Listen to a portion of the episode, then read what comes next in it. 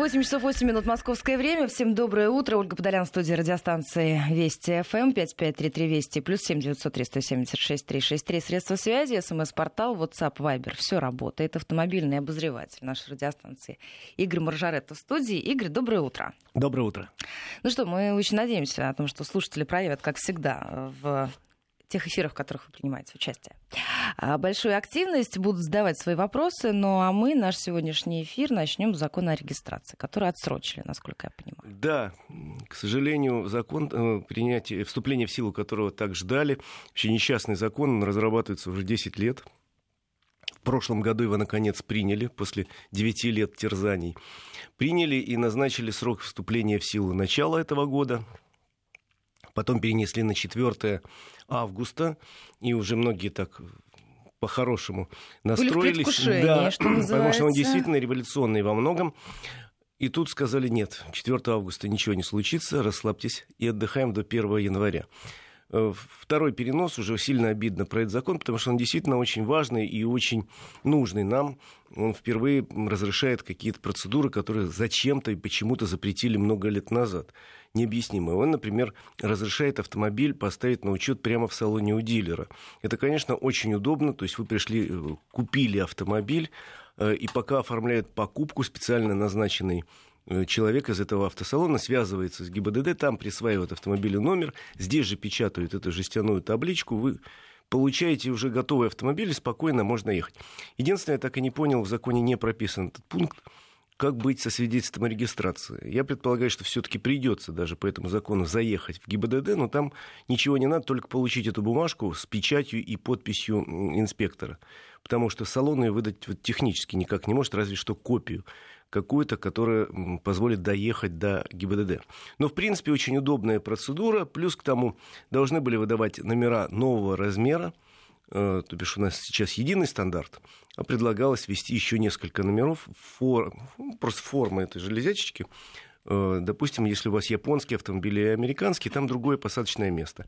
Просто удобно, практично. И для мотоциклов, и для легких там тоже номера уменьшенного размера предполагалось. Да что там мы знаешь, так уже шептались и говорили, а может, наконец, в этом законе пропишут процедуру, которая есть во всем мире, и совершенно непонятно, почему она запрещена у нас категорически, хотя существует. Это выдача так называемых красивых номеров. А. Ведь, вот Оль, оно что. Оль, нет, ну на самом деле, мне вот совершенно не нужен красивый номер, честно признаюсь. Я считаю, что это даже зло в некотором смысле. Могу объяснить почему. Но, в принципе, есть же огромное количество людей, которые зачем-то очень хотят номер, там, три Ольги, знаешь? ООО, или там еще круче, три семерки, три Ольги. Но еще какие-то сочетания, которые у некоторых людей считаются э, необходимым в жизни там, или очень нужным. Поэтому сейчас многие люди готовы платить там, миллионы рублей, чтобы получить какой-то красивый номер. Существует несколько схем, как это сделать. Вполне законно, но несколько коряво, горбато и, что называется, долго. Но процедуры есть. И эти деньги идут прекрасно в карманы каких-то дельцов. Почему государство, по примеру ну, всех остальных стран мира, не разрешит официально за деньги продажи номеров как угодно? Ведь предлагались варианты там и э, аукционы, пожалуйста, и какие-то иные там варианты, допустим, вот в Грузии я видел, как это, например, делается.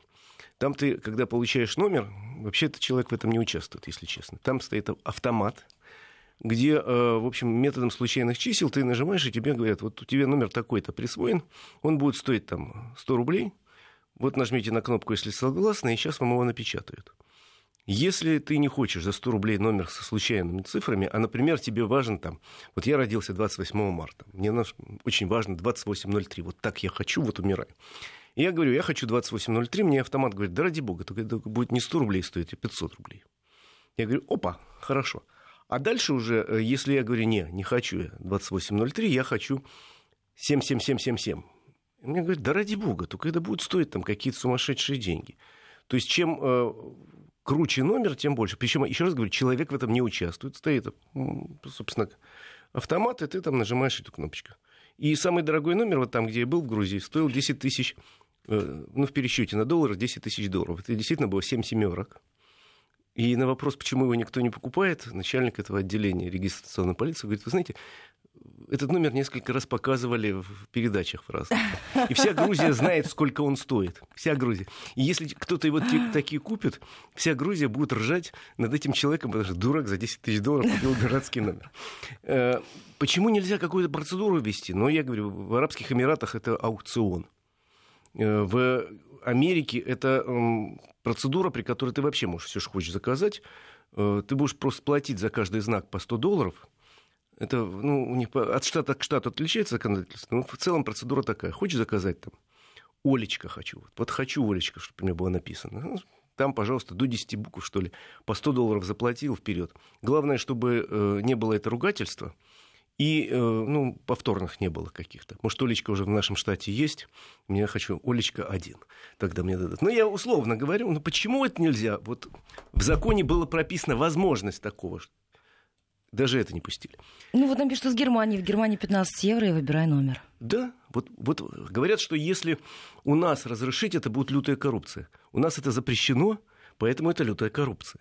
Миллионы я видел объявления. И все хотят красивые. Не все. Еще раз говорю, мне красивый не нужен. Более того, мне рассказал однажды сосед несколько лет назад э, историю с красивым номером. Но это я так просто рассказываю. Он говорит, у меня был очень красивый номер какой-то там, допустим, 001. Ну, какой-то очень красивый. И я, говорит, там заехал в один двор тесный и э, зацепил какую-то машину и поцарапал. Но я говорит, даже не понял. Я поехал домой, и через 15 минут у меня были гаишники, как меня сбежал с места ДТП. Он говорит, как? Ну вы вот были там? Ну был. Вот вы это поцарапали? Говорит, да я же даже не видел. А как меня вычислили?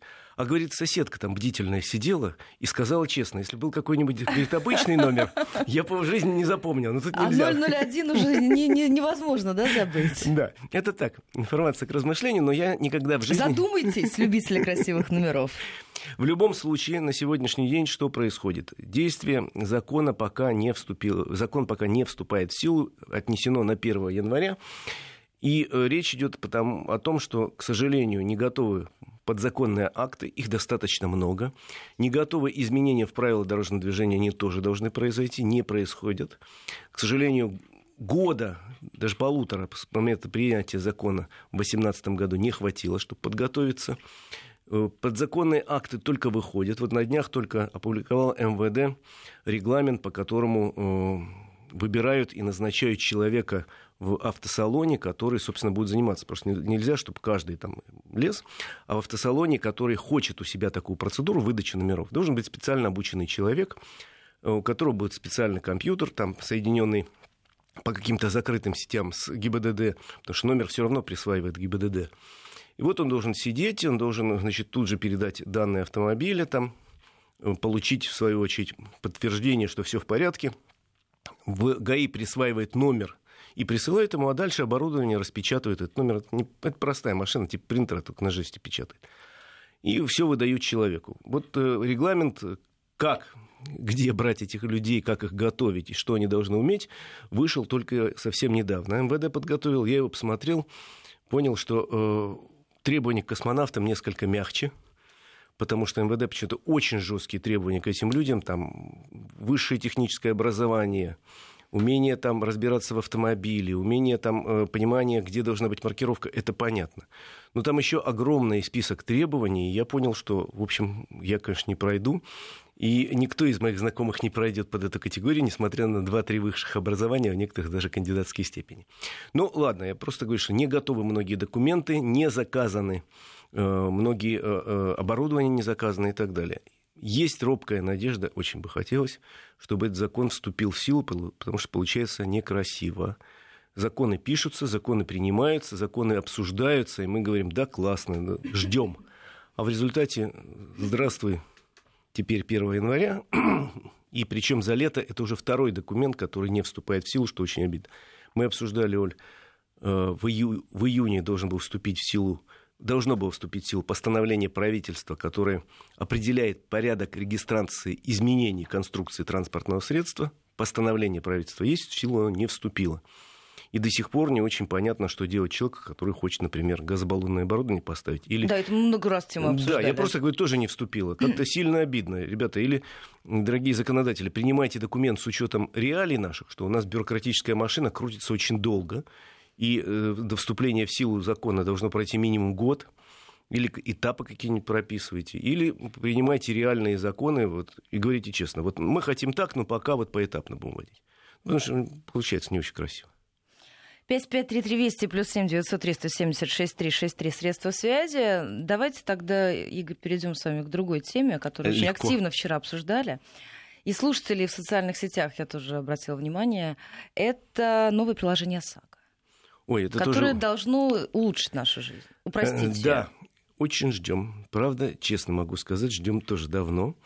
Потому что э, года четыре, наверное, назад я вел общественные слушания по безопасности дорожного движения. Там в том числе выступал министр тогда связи господин Никифоров.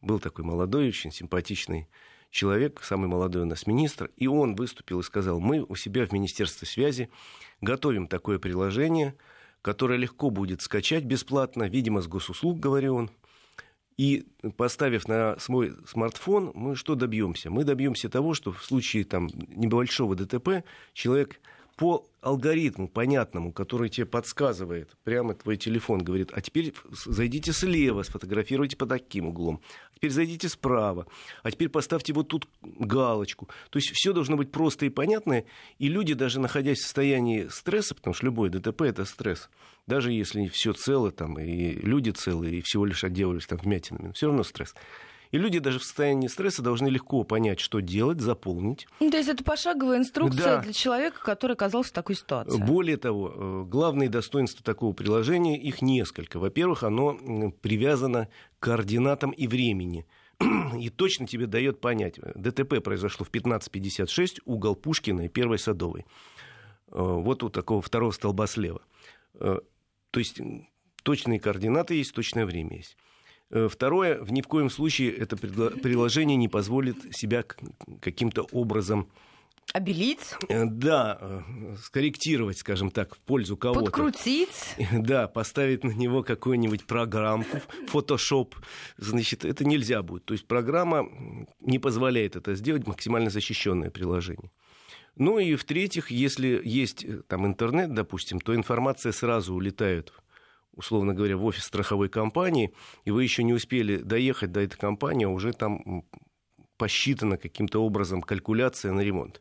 И направление выписано. Вот господин Никифоров 4 года, например, назад это все рассказывал. Я, я тогда в страшном возбуждении тут во время программ говорил, как завтра у нас будет хорошо. С тех пор прошло, увы, столько лет. Разговоры идут. Теперь назван срок к 1 ноября запустить это приложение – Правда, единственное, что меня пугает, что там э, обсуждалась концепция пока, там написано в документе, одобрена концепция такого приложения. Э, а через три месяца уже собираются запустить. Ну, правда, по моим сведениям, такое приложение давным-давно разрабатывается совместно Российским союзом автостраховщиков совместно с Центробанком. Центробанки разработали некую такую рыбу, которую продали страховщикам за 1 рубль. Серьезно. Но основу. И те уже дорабатывают. И, соответственно, есть надежда, что это приложение заработает. Я примерно объяснил принципы, как оно действует. Ну, а дальше э, оно будет все совершенствоваться и совершенствоваться, и позволит там в дальнейшем и через него покупать полисы страховые и так далее. Дай бог, чтобы оно заработало. Еще раз говорю, очень давно его обещают. Вроде работа вышла на финишную прямой, и оно очень нужно, это приложение. Пока сейчас от региона к региону примерно от 30 до 50 процентов, цифра меняется, действительно мелкие аварии оформляют с помощью Европротокола. Но пока приходится это делать в основном на бумаге. Э, приложение «Помощник ОСАГО», которое разработал Российский Союз сам страховщиков, оно достаточно несовершенно. Оно позволяет упростить в некотором смысле процедуру, но далеко от совершенства. Поэтому большинство людей оформляет на бумаге, а это достаточно сложный документ, много там пунктов, надо заполнить все и ничего не упустить. Но все-таки, я же говорю, от 30 до 50 процентов по России уже оформляют э, а все мелкие аварии по системе Европротокола. Это здорово, потому что это, а, экономит время людей. У нас, к сожалению, не хватает сотрудников э, дорожно-патрульных служб. И, например, в Москве, я точно знаю, есть такое ну, негласное указание, что в первую очередь, конечно, выезжать на те ДТП, где есть пострадавшие люди. Если повреждение только по железу, звонят, настоятельно предлагать оформить европротокол. И если только люди упираются совсем уж, тогда приезжают. Поэтому ждать приходится, я так слышал, порой долго, по несколько часов, потому что экипажей ДПС не хватает. Когда они доберутся до этой мелкой аварии, и это люди ждут, и это пробка почти гарантирована, потому что автомобили... То есть тут страдают все, по большому счету. Да, поэтому вот переход к европротоколу цифровизированному, скажем, это большой шаг вперед, это здорово, и более того, ведь мы потихоньку на цифровые документы переходим. У нас вот с ноября месяца уже совсем не станет при покупке машины, а уйдет в прошлое выдача паспорта транспортного средства бумажечки, вот той самой синенькой, которая у многих дом, у всех владельцев лежит дома, как правило, возить ее с собой не надо. Э, вот у нас она будет только в цифровом виде, только в виде электронной записи в базе данных. И если эта запись есть такая, то, соответственно, ну смотри, произошло некое ДТП. Люди отдышались чуть-чуть, выдохнули, успокоились, там, перестали пить сердечные капли, кто-то.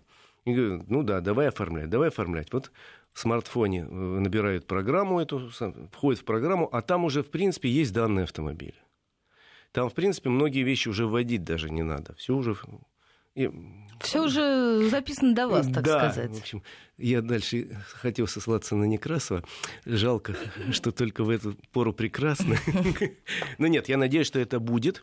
И во всяком случае, сегодня у меня э, по плану большая встреча в э, ГАИ России. Как раз обсуждаться будет эта тема скажу, если узнаю какие-то новости в ближайшей программе. Игорь, насколько я понимаю, чтобы мы с вами эту тему уже оформили до конца, э, практически как протокол, э, сначала в тестовом режиме будет запущено в, в четырех Моск... регионах. Да, в принципе, запущено будет в тестовом э, режиме в Москве, Московской области, Санкт-Петербурге, Ленинградской области. И... Уже осенью, правильно? Да, уже осенью. И более того, если вы оформите вот это самое мелкое ДТП с помощью этого, этой программы, вы можете получить не 100 тысяч, как положено по европротоколу на компенсацию вреда по железу, а полную сумму до 400 тысяч. То есть это здорово. А уже с Нового года поэтапно, если все будет э, нормально, я надеюсь, все будет нормально, отладят какие-то косяки, которые всегда есть на первом этапе. И с Нового года система, я надеюсь, начнет триумфальное шествие по всей России, потому что это реально удобно, это реально технологично, очень экономит сильно время, нервы. Э, и плюс еще э, освобождение городов из-за пробок, потому что как раз 90% ДТП по статистике относятся к числу мелких. Особенно в городах, где скорости невелики, и там зацепился, там притерся, там легкий удар, фара там лопнула, бампер там раскол и так далее. Вот такие аварии мелкие, они создают очень большие проблемы в смысле возникновения пробок. Игорь, уже интересуются наши слушатели, а роль второго участника ДТП здесь какова? Он должен что-то подтверждать да. в работе этого приложения? Насколько я понимаю, ну, еще раз говорю, в готовом виде его никто не видел, но один заполняет э, в сети вот это самое заявление, все фотографирует, второй может это сделать то же самое параллельно, а может не участвовать в этом, но просто когда окончено оформление на одном смартфоне, второй участник может подтвердить в сети, да, я согласен каким-то образом поставив там галочку и, и, идентифицировав себя, что это не тот поставил галочку, а я. Предполагается, что так. Или оба снимают параллельно, либо один, а второй подтверждает. И это, конечно, очень удобно, потому что вообще, что такое Европротокол? Просто я вернусь, может, кто-то и не знает, хотя, по-моему, знают уже все. Э, Европротокол – возможность упрощенного оформления аварии, в которой, а, участвуют не более двух автомобилей, б, э, мелкие повреждения только по железу, все люди живы и здоровы. И третье, у всех есть полисы, у обоих есть полисы ОСАГО. Есть еще пункт, по которому сейчас, когда вы оформляете, оба участника должны быть э, согласны с тем, что виноват участник один, а второй не виноват. Ну, как правило, это при съемке видно, там кто-то кому-то взад, допустим, въехал. Но, э, в принципе, в будущем и от этого согласен, не согласен, предполагается отказаться, потому что вот съемка надежная даст возможность специалистам потом определить виновника. Это важно, потому что, собственно, расчет между страховыми компаниями идет от компании виновника к компании потерпевшего.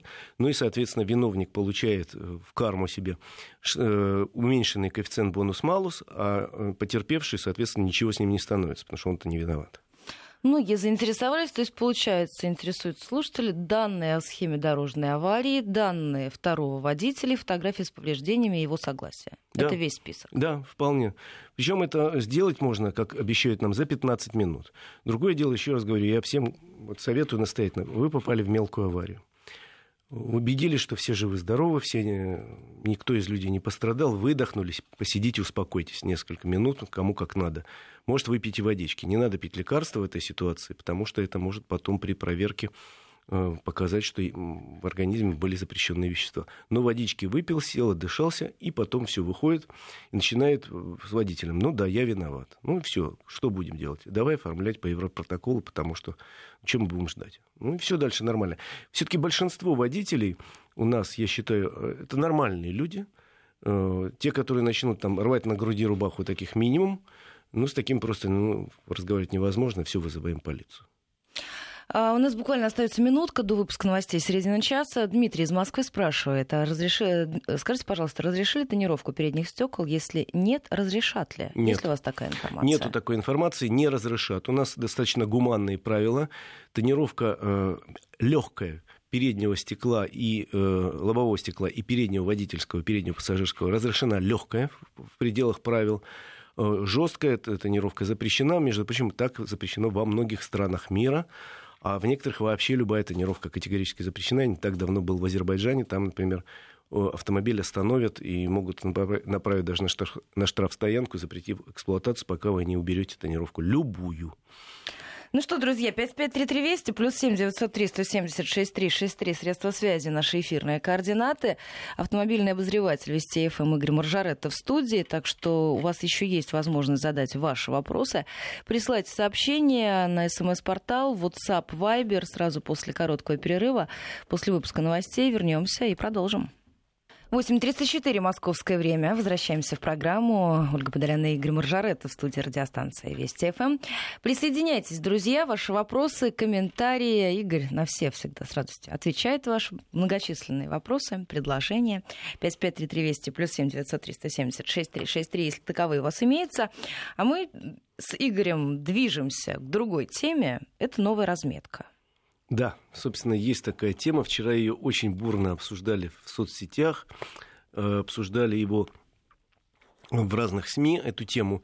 Но э, я что хочу сказать. Во-первых, это только пока предложение. Так, давайте мы сразу расскажем нашим слушателям, о чем речь. Может речь быть, не все обсуждали о предложении. это. Речь идет о предложении уменьшить парковочные места, которые м, сейчас у нас есть и приняты э, в России.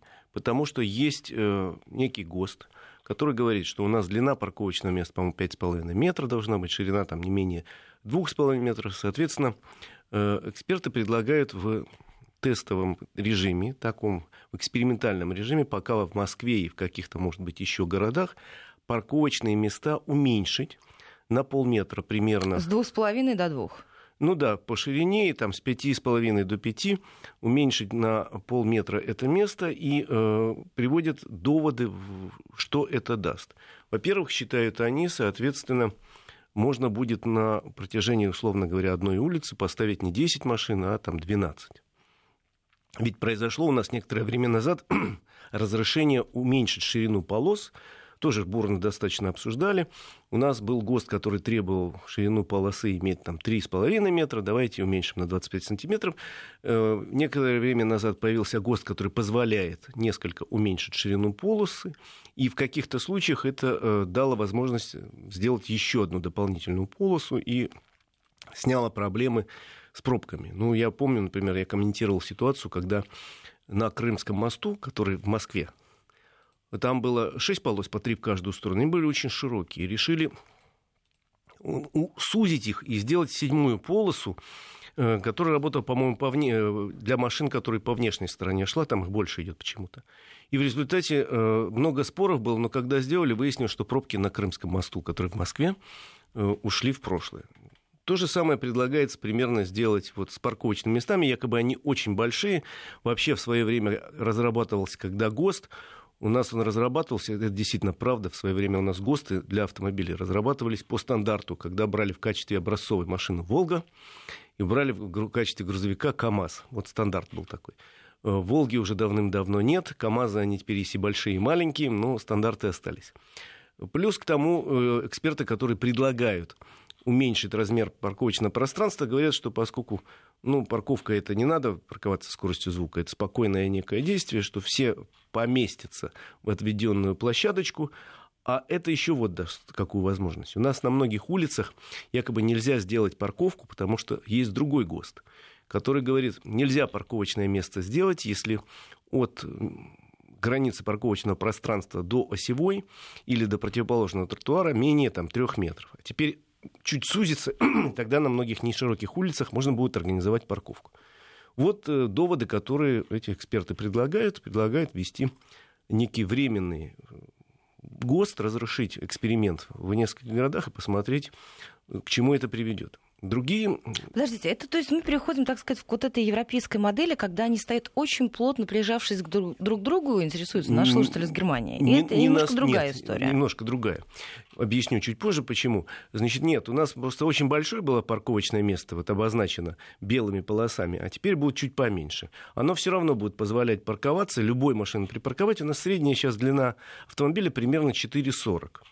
Э, в принципе, идет тенденция к уменьшению заметила, наверное, что в городах, да, конечно, остались здоровые внедорожники, но э, основной обыватель выбирает сейчас или небольшой кроссовер, или небольшой по размеру хэтчбэк. Ну, удобнее парковать в городе. А автомобиль такой все равно остается универсальным. Поэтому э, эксперты говорят, нет, все нормально будет. Другие говорят, нет, будет ненормально, потому что будут многочисленные царапины, будут многочисленные проблемы, там кто-то так кого-то помял. Вот обратите внимание. Не все умеют хорошо парковаться, это я про себя говорю, поэтому... Я даже не могу встревоженный, Игорь. Нет, я тут не вижу никаких проблем. А потом, в конечном итоге, я вообще тут проблемы не вижу. Как мне кажется, нам давно пора отказаться по европейскому в принципе, вообще давно пора отказаться от вот этой маркировки парковочных мест. Дело в том, что в большинстве стран Европы, и не только Европы, давно уже от этой практики отказались. Потому что автомобили бывают длинные, очень длинные. Зачем вот эти э, перпендикулярные черты, которые идут от бордюра, показывают, вот это мое место. Тем более никакого наказания за то, что ты, например, наехал на эту полосу, у нас не предусмотрено если в пределах парковочного пространства ты теоретически можешь стать вот на два участка. Ну, это некрасиво, но теоретически. Наказание, еще раз говорю, что наехал на эту полосу, нет, оно, она, эта полоса перпендикулярная, технически служит только для того, чтобы люди понимали, вот примерно мое место, а вот чужое. И получается, правда, в городе, вот я смотрю по примеру, допустим, своего дома, возле которого, вдоль которого э, парковка у нас, машины стоят иногда достаточно вольготная. Я понимаю, что вдоль моего дома можно поставить не 10 машин, а если чуть ближе, то влезет 12. Ну, вот так размечено, и люди вот на эту разметку ориентируются. В Европе, в большинстве стран, и не только в Европе, вообще отказались от разметки парковочного пространства по местам. Но там протиснуться между ними невозможно. Ты обходишь вообще всю эту зону парковочную. Ну, по-разному. Есть, конечно, очень плотно стоят, но в принципе отказались. И, как правило, вообще парковочное пространство обозначается с помощью знаков и разметки на бордюре. Вот я был некоторое время назад, допустим, в Израиле, посмотрел. Там, если нет э, специальной полосы вдоль бордюра и на бордюре, то, значит, это бесплатная парковка. Если, э, значит, красно, э, белый, красный, ну, штрихи такие, то здесь парковка запрещена. Если бело-желтая, то это парковка только для общественного транспорта и такси. И если это бело-синяя такая штриховая, вот еще раз говорю, камни бордюрные раскрашены бело-синие или вдоль камней этих нарисована полоса, то это парковка платная. Все. В рамках этой парковки, вот у тебя там прочерчена эта штриховая полоса, там, километр. Паркуйся плотно, так, чтобы э, всем другим э, больше машин влезло, но при этом рассчитывай так, э, чтобы вылезти спокойно. Хотя, конечно, доходит и до абсурда. Я много лет назад в Париже видел дивную сцену, когда из маленького автомобиля мини вылезло четыре здоровых мужика. Это еще был мини первого поколения, он был, он был меньше нынешнего, что и гораздо легче. И они долго, ну, недолго, некоторое время ходили и смотрели на единственное свободное пространство, куда и можно... хотели перенести туда машину? Они перенесли. Видите, игре всегда все угадывает. Они перенесли, там бампера такие были железные, и они так ну, просто задвинули эту машинку вчетвером. Тык-тык-тык и задвинули. Это было очень прикольно. Но это был старый мини, он был легче гораздо, чем нынешний. И у него были специальные бампера, видимо, рассчитанные. Ну, эти люди могли за это время подкачаться, Игорь. Четыре мужика. Теперь ну, они вот Макс, это... так сказать, могут отнести на это парковочное пространство. Вот, поэтому тут вопрос взаимного уважения водителей, первое, потому что парковаться надо максимально плотно, так, чтобы все могли выехать. Даже люди с не очень большим опытом. Во-вторых, конечно, э, это даст возможность поставить максимальное количество автомобилей. Ваш тезка из Сургута, Екатеринбурга, как подписался наш слушатель, категорически против. Все бамперы, двери, крылья, все поцарапают, потом сгинут и слиняют. Возможно, поцарапают. Если вы посмотрите в Европе, там, как правило, бампер... Все поцарапанные, все заклеенные у них, все, все у них некрасивое, не так, как у нас. Ну, у нас тоже есть поцарапанные, на самом деле, хотя мы относимся к автомобилю с дрожью какой-то. Вот, вот царапина, это все, это жизнь закончилась для многих. Да. А, вот появилась царапина, как дальше жить, все. Э, тут же вызывает страховой агент, там поднимается на уши э, какие-то участковые, которые составляют акты. Ну, видимо, в Европе относятся к этому более и они философски. потом, вот Игорь правильно, э, Сергей пишет, о том, что они никуда не спешат, они там парковаться могут ювелирно по полчаса, у нас нет времени. Вот так, мы более заняты, да? Да, у людей сиеста. У людей, ну, может быть. Еще раз говорю, хотим мы или не хотим, я так понимаю, что через несколько лет мы все равно придем к отмене парковочных мест. Э, вот, который... А пока будем тренироваться? Э, нет, пока будем тренироваться. Вот как раз процесс уменьшения вот этой э, размера этой площадочки и есть этап тренировки. Ничего страшного в этом не вижу. Но я вообще говорю, в принципе, вот отказался бы вообще от всех этих линий, краску что зря, зря тратить. Знак стоит, разрешающий парковку, ради бога. Нанесли на бордюр еще специальную полосочку, ради бога, паркуемся, разрешает. Ну, а там уже дальше как каждый по-своему. Вечно говорить о том, что мы более аккуратны или менее аккуратны, о том, что там нашему человеку, особенно если это э, такая пресловутая блондинка, надо как минимум 10 метров плюс-минус, чтобы она припарковалась, можно сколько угодно. Это уже вопрос к подготовке водителей, потому что ничего сложного я не вижу в том, чтобы э, припарковаться. А потом на очень большом количестве уже новых автомобилей, даже не самого премиального класса, есть система сейчас автопарковщика. Пробовал, ездил на тестовых машинах. Я паркуюсь лучше. Игорь, с вами не согласны некоторые слушатели из Санкт-Петербурга. Нам пишут, неправда ваша. В Финляндии, например, в городах почти все парковки платные и обязательно размеченные. Ну так что это? Я еще раз говорю, что в большинстве стран уже отказались от этого. В Финляндии не отказались. Был в этой стране не один раз, никаких проблем у меня никогда там с никакой парковкой не было. Э, эксперты, которые предлагают уменьшить парковочные места, они как раз ссылаются на европейский опыт и на европейский стандарт. Ведь еще раз говорю, если вернуться на несколько лет назад, да, разрешили полосы сузить, ничего не произошло, взрыва аварийности не случилось. Э, более того, на более узких полосах э, скорости, как правило, меньше и, соответственно, аварийность у нас уменьшается. То же самое, наверное, произойдет и с... А, опять же, вспомним, в Москве некоторые знаки уменьшили размером на тех улицах, где движение не интенсивное, скорости невелики, уменьшили знак. Сколько было криков, что увеличится аварийность? Да не увеличилась она совсем. Но зато красивее стало, когда они висят огромные знаки. У меня я... Ну, то есть мы по, по принципу, во-первых, это красиво. Да, а потом я, знаешь, на работу, когда иду, там у меня был по дороге э, такой поворот, выходишь, и там знак висел здоровенный, очень низко. Я все время норовил лбом приложиться, но я знал про этот знак. Я а его... это вы, значит, потому что Игорь выходит с телефоном, мне кажется. Вы там что-то ищете, Нет. и поэтому вы уже упирались в этот знак. Нет, я ни разу в него не приложился, но видел, как люди перекладываются. А когда знак меньше, то, соответственно, меньше опасность лбом с ним встретиться. А так вот, э, ничего не происходит. Происходят какие-то там волнения и возмущения, в основном теоретического плана, что будет хуже. Если это действительно э, эксперимент, давайте его проведем, посмотрим. Увеличится, скажем, количество мелких там каких-то ДТП или не увеличится. Все же можно будет посмотреть. Типа потом не предлагают это сделать завтра немедленно, повсеместно по всей России, от Калининграда до Анадыря. Это же пока тестовый режим, и потом это же предложение. Он даже и тестовый режим э, не вступил в силу. Ну что, Игорь, я смотрю на часы, у нас с вами осталось буквально 8 минут, а нам надо ехать с вами дальше Поехали. и парковаться на платных дорогах, насколько я понимаю.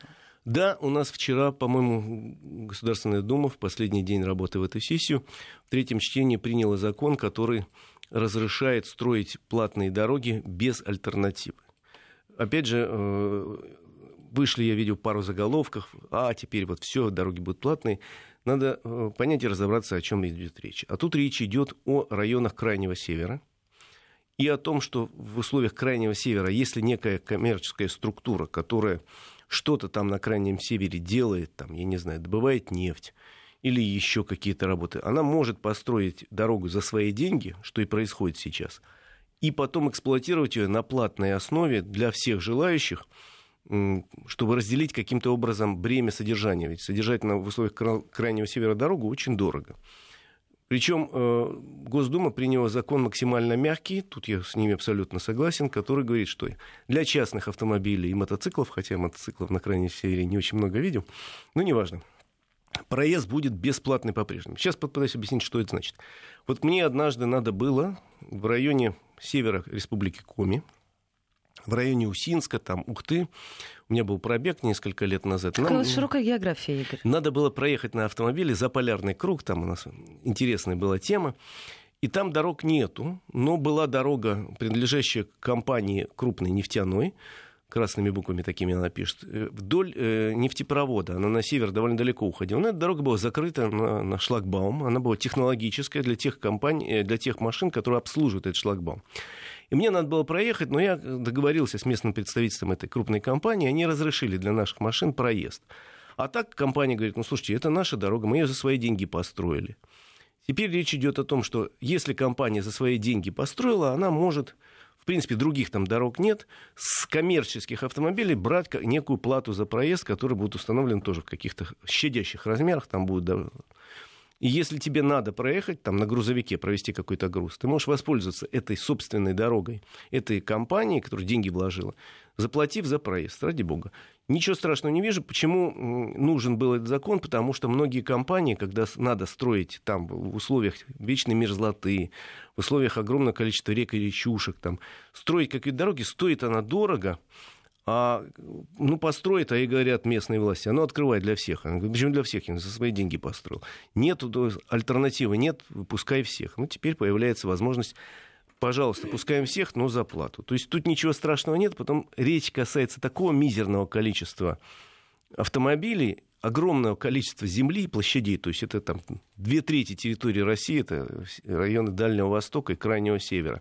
Они не практически очень мало населены, и машин там очень мало, э, и речь не идет о том, что поток 100 тысяч автомобилей, и эта компания там, нефтяная или газовая, как сразу подымется на сборе платы за проезд автомобиля. Да ничего не подымется, она хотя бы чуть отобьет расходы на строительство и содержание этой дороги.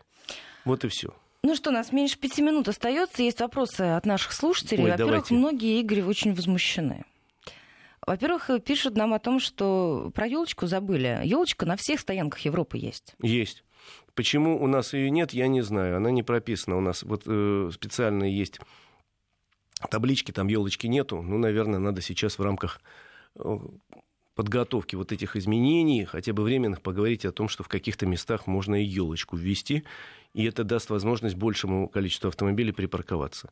Э, правда ваша, надо подумать. Мотоциклистов в Подмосковье начнут штрафовать?